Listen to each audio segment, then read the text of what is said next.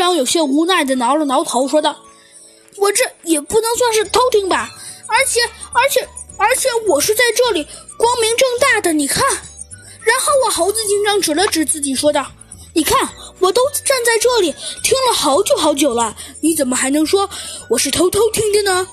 再说了，你是不是这里有些问题呀？”猴子警长用手指了指小鸡墩墩的头部，说道：“你是不是得过脑震荡？你才得过脑震荡呢！”小鸡墩墩生气的说道：“我告诉你，我是我是我是我是我是著名的小胖鸡小小鸡墩墩。”呃哦，就在这时，不不知道有两个人说说笑笑的走了进来。嘿，你说的挺对呀，小班。的确，上次我想了想，那个鸭嘴兽老师果然不愧我们豪猪老师就是聪明。那明明不就是一神经？可是，没错，那个人就是白虎大帝。但是白虎大帝啊，一边笑着一边往前走着，一不小心啊，被门槛绊了一跤。但是啊，他并不是因为这事儿说了一声哎呀，而是因为啊，他绊完之后啊。把头往前抬了抬，结果呀，刚刚好看到了猴子警长和小鸡墩墩。猴子警长和小鸡墩墩呢，正用着奇怪的眼神看着他呢。白虎大帝啊，别提多尴尬了。他急忙说道：“啊，不是不是，我说的不是那个，不是那个什么压住说先生是神经病。他他他他他他他可厉害了啊！你们俩别呃呃那那那那那那。”白虎大帝啊，一时间都不知道该说些什么好了。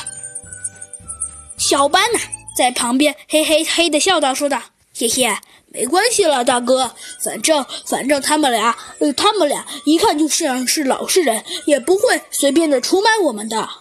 呃呃呃，也对哈，也对。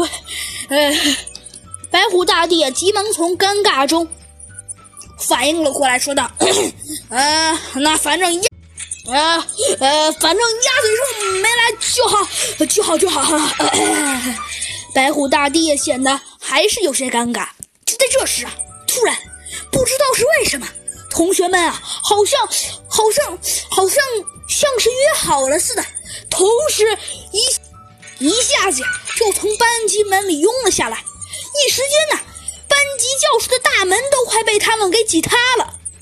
大门好像在说道：“哼，你们这群坏家伙，为什么要一块挤我呢？”嘿嘿，我是第一名。只见呢，一个胖胖的身影一下子就从撞教室里钻了出来。没错，那正是竞技搏击大队长。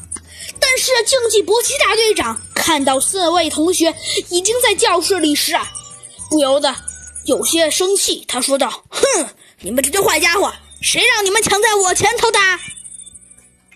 原来呀，那些家伙不是别人，正是竞技搏击大队长的小跟班。只见呢。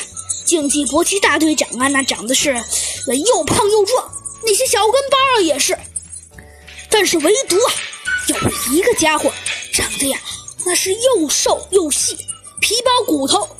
没错，那呀，嗯，不过那个家伙嘛，呃，算了，还是先不提他了吧。